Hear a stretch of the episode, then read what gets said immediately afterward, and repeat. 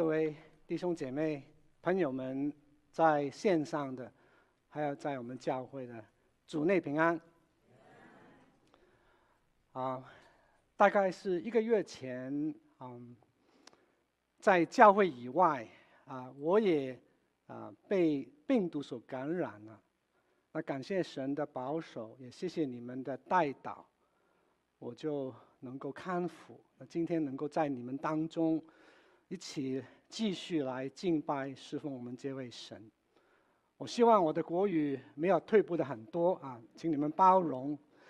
啊，让我们来念这段经文啊，来自啊约翰福音第九章第一节开始，我来念啊。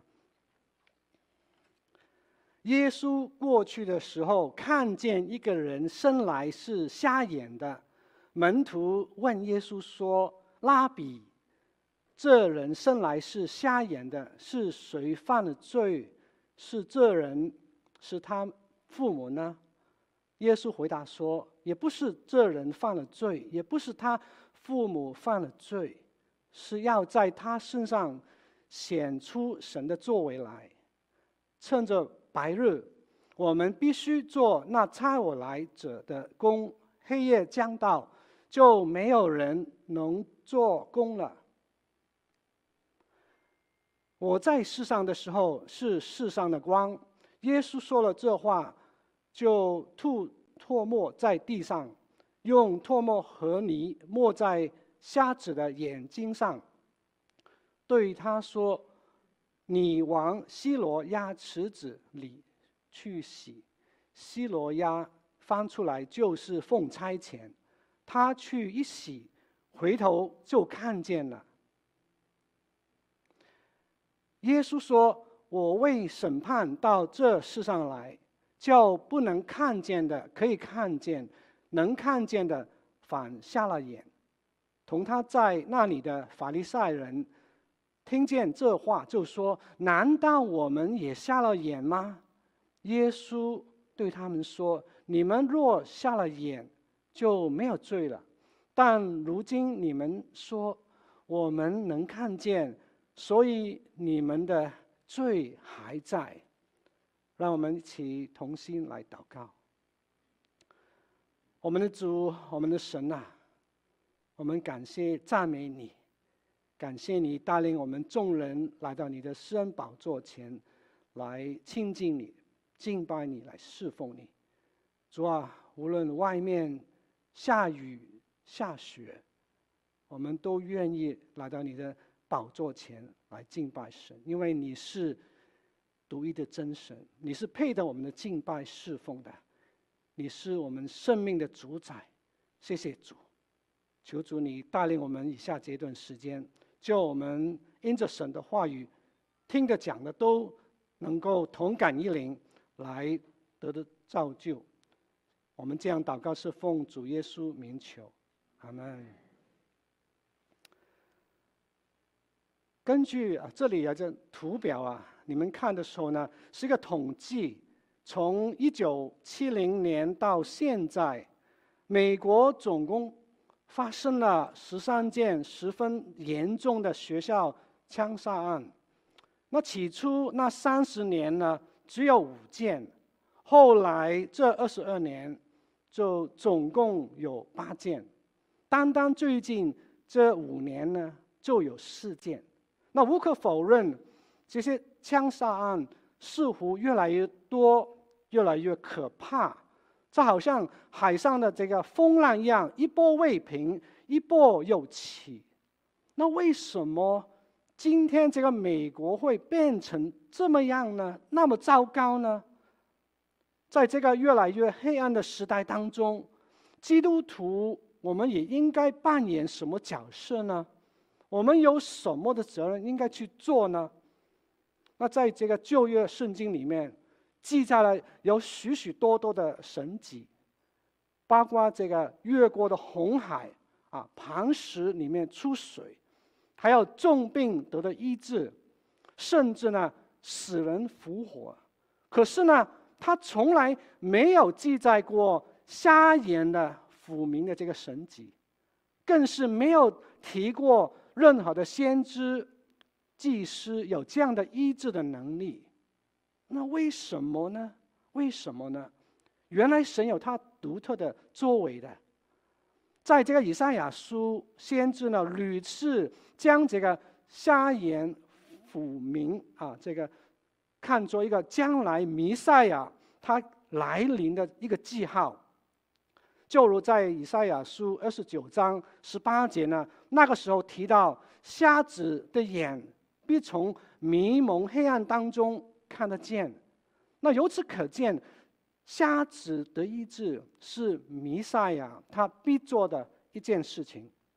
那后来呢？我们也知道主耶稣道成肉身啊，他曾经多次的医治瞎眼的人。所以呢，这些神迹就见证了这位主耶稣，他真的是啊，基督，他是弥赛亚，他也是神的儿子。那今天我们要查考这段经文第九。第约翰福音第九章呢，这是这本书当中的啊第六个神迹。整章经文只是谈论同一个故事，有关这个瞎子的故事。所以呢，它的内容是非常丰富的。今天我只能够讲一部分，前面跟后面这一部分。主耶稣他不但医治那个瞎子的肉眼，而且呢，也开启了他的灵眼。那在这个约翰福音第八章十二节，耶稣也说过，他说：“我是世界的光，跟从我的就不在黑暗里面走，必要得着生命的光。”不但如此呢，马太福音第五章十四节，耶稣也对门徒说：“你们就是你跟我，是世上的光，你们的光应当。”啊，照在这个人前，叫他们看见你们的好行为呢，便将荣耀归给你们在天上的那位父神。所以呢，今天你我是世上的光。那既然如此，我们理当活出光的功能呢？让我们一起来学习啊。那首先呢，耶稣是世上的光。在观念上面呢，他要显明两方面。第一方面，人有偏见，世上的人，我们的肉眼只能够看到人的外表的。在这里第一节记载说，耶稣他从这个圣殿里面出来，正经过某个地方，就看到一个人生来是瞎眼的。那无可否认啊，一个这样的生下来的一个人，他瞎眼了一辈子，真的是很可怜啊。我们都会为他心痛。可是呢，没想到那些门徒不但没有怜悯的心，而且呢，也不在乎这个瞎子的他的感受，他们就当众的问耶稣说：“拉比啊，你看看这个人啊，生来是。”啊，瞎眼的。其实主耶稣老早已经知道了。那到底是谁犯了罪呢？是这个人呢，还是他的父母呢？这个瞎子不但一生要受苦，不能看见什么东西，而且呢，他一辈子还要忍受人的偏见、罪的指控，他实在是苦上加苦了。那原来在古时候呢？犹太人他们有一个错误的观念，他们认为呢，一切的苦难都是人犯罪的结果，甚至呢是当事人或者是他父母的报应，就好像这个约翰啊，这个约伯的三个好朋友，他们都认为这个约伯一连串的这个祸患都是源于他自己的过错，所以呢。现在那些门徒也是一样，他们同样的相信，他们看到这个瞎子的时候呢，他们没想到，其实他们只看到别人眼中有刺，却忘记了他们自己眼中要这个良木。那无可无可否认呢，人的罪常常会带来神的管教的，就好像在《生命记》大二十八章五十八节呢。这本书上面所写的律法的一切话，是叫你敬畏耶和华你神他可荣可畏的名。你若不谨守、遵行耶和华的话呢，就他就会将这个奇灾，就是自大自长的灾，自重自久的病，加在你跟你后裔的身上。这是神的话。然而。然而，人的病痛、残疾、贫穷、受苦等等，却不一定啊，不一定与罪有直接的关联的。那我们都知道，今天我们做父母的真的很不容易，我们常常会遭遇到一些难处。无论是孩子年轻的时候，他们的反叛，那后来呢，他们可能。也不一定会有嫁娶，啊，甚至呢，他们也不能生育啊，或者是有一天他们突然也在学校，在什么地方得到这个病毒了，这些遭遇真的有时候很难去理解的，很难去避免的。问题是呢，总会有一些人，就好像耶稣的门徒那样子，喜欢问长问短。提供一些意见，甚至呢，散播谣言。其实呢，这一切对当事人是于事无补的，反而是苦上加苦的。所以，各位弟兄姐妹，在这个漫长的这个疫情当中，我们都更需要学习包容、忍耐。每逢有人遇到一些困难的时候呢，我们务要避免个人的偏见。或者是一些负面的猜测，更不要怀疑对方的遭遇是否出于神的管教。反而呢，我们跟人沟通之前呢，我们也要反省一下，我们的动机是否是纯正的。就好像在以弗所书啊第四章二十九节那边，那边说，污秽的言语一句也不可出口。只要随时说造就人的好话，叫听见的人，叫听见的人得益处。那耶稣是世上的光，在观念上面呢，他也要显明神的作为。只是，只是唯有信徒的灵眼才能够测透神的心意。那当耶稣他第一次。来到世上的时候，他所关注的，并非是要审判人的罪行，他要完成神的圣工。所以呢，在第三节，耶稣回答门徒说：“啊，不是这个人的犯了什么罪，也不是他父母犯了罪，是要在他身上显明神的作为来。到底是什么？是啊，神的作为呢？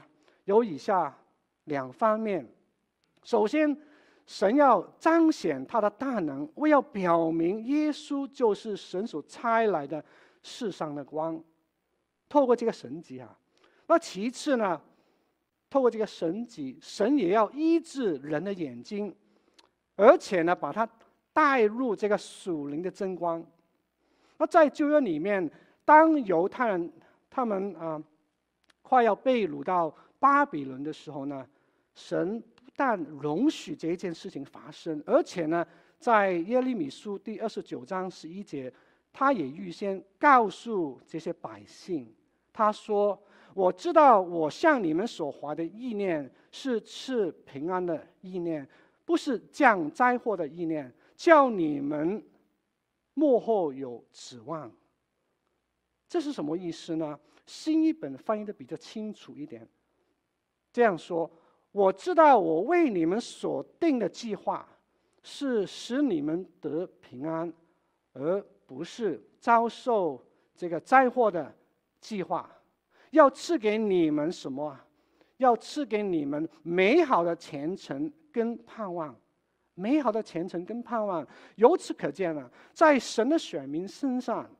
神的作为总是有他的美意的，总是有他的美意。哦，这里有一位啊，曹雅直先生，George Stott，啊，他是苏格兰苏格兰人苏格兰人啊。他从小的时候呢，他就喜欢在啊农场里面工作，啊，所以他希望长大也是这样子。但是呢，神在他身上有另外一个计划。当这个啊年轻人十九岁的时候呢，他有一天跌伤了他的膝盖，那结果呢，他的左腿就是要有一部分要切除了。然后呢，啊虽然这样子，但是感谢主，在那个时候在信仰上面呢，这位曹雅芝。他找到在苦难当中这个意义，还有生命的出路，所以呢，他就成为一位蛮有热心的一位全福音的基督徒啊。在困难困境当中，他学会了怎么样为主而活。那在一八六五年呢，戴德生宣教士他就当时成立了一个中国内地会，他就发出一个向中国内陆宣教的一个护照，于是呢。这一位楚雅芝啊，他也决定要献身，要到中国去啊传福音。但是呢，很可惜，他一连串三次的去申请，都因着他身体的状况就被拒绝了。那最后，他还有一个机会去面见这位戴德生啊。戴德生当时就问他说：“那假如啊？”你到这个中国，有一天中国突然发生一些暴乱，你怎么会逃？怎么能够逃命呢？你你这样的一个一个情况，那当时这个曹雅芝，他就引用这个以赛亚书三十三章二十三节，他回答说：“我从来没有想过要逃命的，而且呢，我认为啊，瘸腿的也也将会得到这个乐物啊。”这个是他的这个信心来自这个以赛亚书，瘸腿的也将会得到这个乐物。然后呢，戴德生又问了：“那你只有一一只腿，那为什么你还是要坚持要去中国来宣教呢？”曹雅芝就回答说：“因为呢，那一些有双腿的，就好像你跟我呢，我们都不肯去，所以呢。”我必定要去。那结果呢？这个曹雅芝这位先生呢，在中国呢，温州这个地方侍奉了二十多年，他带领超过三百个人信主，建立了三间的教会，还有一间的学校，还有温州最早的医院。在每一个点滴当中呢，都看到神的恩典与他同在。曹雅芝实在是他全然的付出，所以感谢神啊！今天是我的故乡温州啊，有超过两千间的这个教会，啊，估计啊破一百万的信徒，这个地方也常常被称为中国的这个耶路撒冷。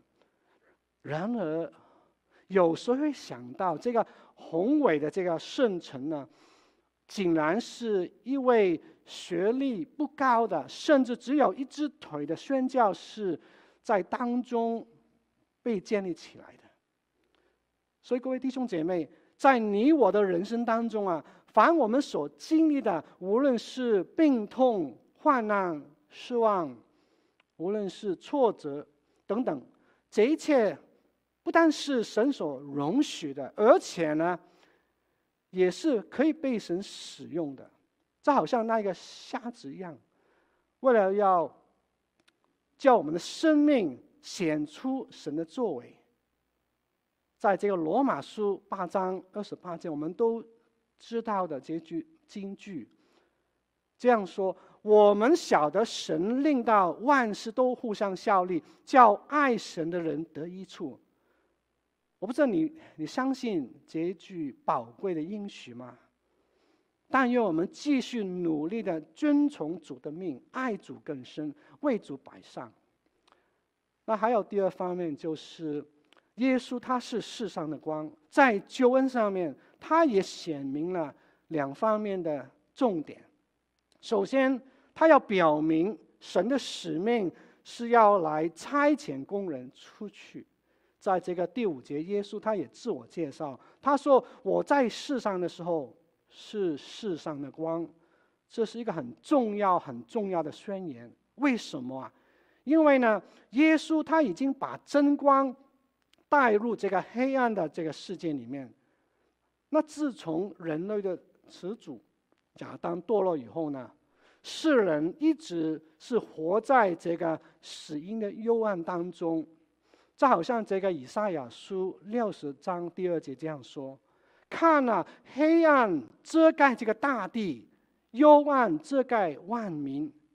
然而，然而，神却差遣他的独生子来到这个世上。”路加福音第一章七十八节这样说：“因我们神怜悯的心肠，叫清晨的日光啊，就是那位基督。”从高天上面临到我们，要照照亮坐在黑暗当中死荫里面的这些人，把我们的脚引到平安的路上。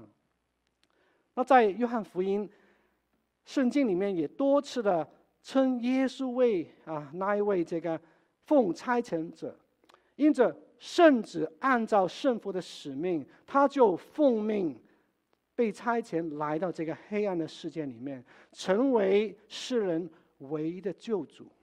主耶不，主耶稣不单是世上的光啊，而且呢，他是独一的真光。就好像在这个约翰福音第一章第九节说：“那光是真光，照亮一切生在世上的人。”在这个约翰福音第八章十二节，耶稣也宣告说：“我是世界的光，跟从我的就不在黑暗里面了，必要得着这个生命的光。”所以，我们感谢神呢，不但耶稣他自己是世上的光，而且呢，他的门徒像你像我，也是世上的光。就如这个马太福音第五章十四节，耶稣也对他们说：“你们是世上的光。”以弗所书第五章第八节也更说了：“从前你们是暗昧的，但如今在主里面是光明的。行事为人就当像光明的子女。光明所结的果子是什么？就是一切的良善。”公义、诚实了。那不但如此啊，在这个第四节里面，耶稣还说什么呢？他说：“趁着白日，我们必须要做那差我们来的这位者的，嗯，他的工啊。黑夜将到，就没有人能够做工了。白日跟黑夜有什么分别呢？其实包含了三方面的意思。首先，白日。是指主耶稣基督道成肉身那一段岁月，黑夜呢，就是指他被钉十架后的这个时光。另外一个解释就是，白日是指信徒我们活在世上的这个现在这一段时间，黑夜呢，就是我们被主接回天家以后的将来，我们在地上都不能做什么了。还有呢？白日是指环境容许传道的这个时机啊，黑夜呢是指环境敌对传福音的这个时刻。所以第四节里面提到这个我们呢，是要表明主的门徒啊，包括你跟我，都是蒙神差遣的工人，有份于神的圣工。那当主耶稣他复活以后呢，有一天的主。在这个主日的晚上，他对门徒显现，他也说啊，在约翰福音二十章二十一节，他说：“愿你们平安，父怎么样差遣了我，我也照样的差遣你们。”那主耶稣他劝勉那些门徒啊，要趁着白日多做主工。为什么啊？因为呢，黑夜很快就到了，就不能看到什么，不能做工了。所以呢。耶稣并没有把人的眼瞎当做一个神学的话题啊，在那个时候，反而呢，他就趁着白日，他就以身作则，把握机会，多做主的工。那虽然主耶稣明明知道当天是安息日，假如他医好一个病人呢，就会引起很多宗教的领袖很大的反对，甚至会惹祸上身。可是呢，主耶稣他满有恩典怜悯啊，他还是终于完成神的使命。所以在这个啊人类的历史当中呢，神真的差遣许多不配的人来参与宣教的这个事工。甚至呢，有一些在母腹当中已经蒙神的呼召，就好像这个耶利米啊，在耶利米书第一章第四节，这位先知他见证说：“他说耶和华的话临到我说，我未将你造在腹中，我已晓得你；你未出这个母胎呢，我已经把你分别为圣的。”我已经派你做这个列国的先知啊，所以由此可见，从这个故事里面我们看到呢，一个在母腹中的一个胎儿呢，他不但啊已经成了一个有灵的活人了，而且呢有神的使命在他身上，所以呢人，我们人绝对不能随意的毁灭生命，这好像。自从美国这个堕胎合法以后呢，有六千万无辜的胎儿丧命，远超过这个冠状病毒而死的六百万人啊，六千万跟六百万很大的比例。那最近呢，有一份美国大法官草案意见书被人泄露啊。它的内容就是指出啊，在这个最高法法院啊的那九位法官当中呢，有五位有意要推翻这个一九七三年这个 Roe versus Wade 这个案件的这个历史性的这个判决。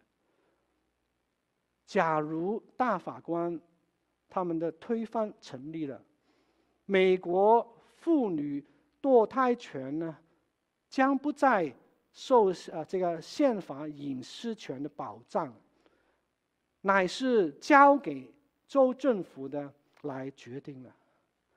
那到底这个堕胎是否合法呢？是这个以后啊州政府会处理的。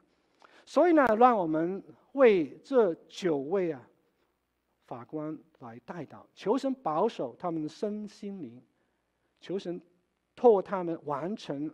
神差他们的使命，那各位弟兄姐妹，在基督里面，你我都是蒙神差遣的。无论我们是代职侍奉，我们是全职侍奉，我们都应该趁着白日有生之年，好好的使用神给我们的时间、财富，按照主所喜悦的来殷勤的服侍神，造就人。为神做见证，否则的话，当黑夜突然来临的时候，就没有办法去传福音了。那还有呢，在这个救恩上面呢，人的责任就是要信而顺服。那当时呢，主耶稣他吐泡沫在这个瞎子啊。吐泡沫在这个地上，用这个泡沫跟呃和泥抹在这个瞎子的眼睛上面。在第九节，耶稣对他说：“你就去这个西罗亚池子里里面去洗。”这个西罗亚池啊，是位于耶路撒冷的这个东南面。它的池水呢，是从这个西西家的这个人工隧道所流出来的水。在原文的这个西罗亚是奉差遣的意思，所以呢，这个西罗亚池可以用来预表主耶稣啊，因为唯有主耶稣才是使人灵性得医治的泉源。或许有人会问呢，啊，为什么耶稣把整个神迹弄得那么复杂呢？复杂呢？有有以下两个原因。首先，主耶稣他。把泥抹在这个瞎子的眼睛上面，其实是让这个人可以感受到主的爱。还有呢，另外一方面就是主耶稣差遣他到这个西罗亚池的时候呢，是为要试验他的信心跟顺服。所以当时呢，这个瞎子他听到耶稣那一种莫名其妙的吩咐呢，他本来可以一口就拒绝，我不去啊。可是他竟然按着主耶稣的话而行，凭着一点点脆弱的信心，他好不容易摸到摸到那个地方，进到这个池里面一洗，回头看就看到了。所以各位弟兄姐妹啊，主的话语实在是大有能力的，让我们常常对主的话信而顺服，好叫我们。这个属灵的眼睛可以明亮的，更能够认识神的心意。那在我们当中，在线上的可能有一些慕道朋友啊，在过去，神的使命就是要差遣耶稣道成肉身，完成这个救恩。那今天我们人的责任是什么？就是信而顺服，我们认罪悔改，信靠这位耶稣。所以这些慕道朋友。不知道你愿意是否把握这个机会来接受耶稣做你的救主？还有第三方面，就是耶稣他是世上的光，在属灵上面呢，他要显明神公义的审判。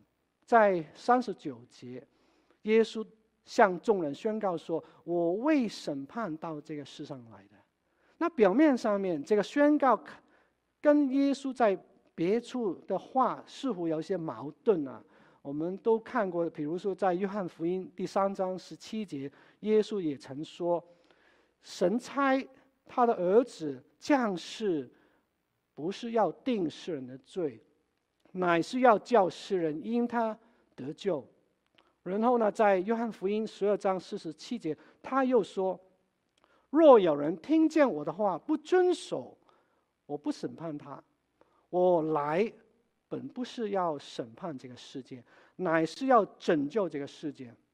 那问题是，为什么现在主耶稣在这个地方，他却是这样的宣告呢？其实主的话是从来不会矛盾的。别处的经文是要表明主耶稣他降世为人的目的，并非是要审判世人，乃是要拯救信徒。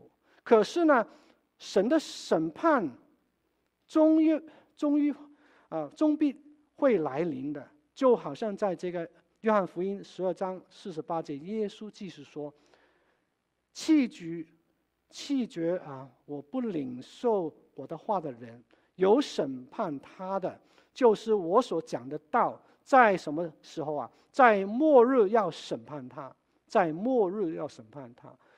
而这里的经文。”是要表明主到这个世界来的结果啊，结果就是要审判人。那无言当中，世人都因着耶稣的真光，被分别成为两类，有信的，也有不信的。就好像这个真光进到黑暗当中呢，有接受光的，也有拒绝光的。那第一类的就是啊，这个。瞎眼的，他们得见，他们罪得赦免啊，这是第一类的人。这个瞎子呢，他承认自己是瞎眼的，不但是他的肉眼，而且他的灵眼也是瞎的。所以在这个约翰福音第九章三十九节，耶稣说：“我来到世上，为要叫不能看见的可以看见。”这个不能看见呢，乃是指在属灵上面不能看见。原来我们人生下来都是死的，都是瞎眼的。我们的灵眼是瞎的。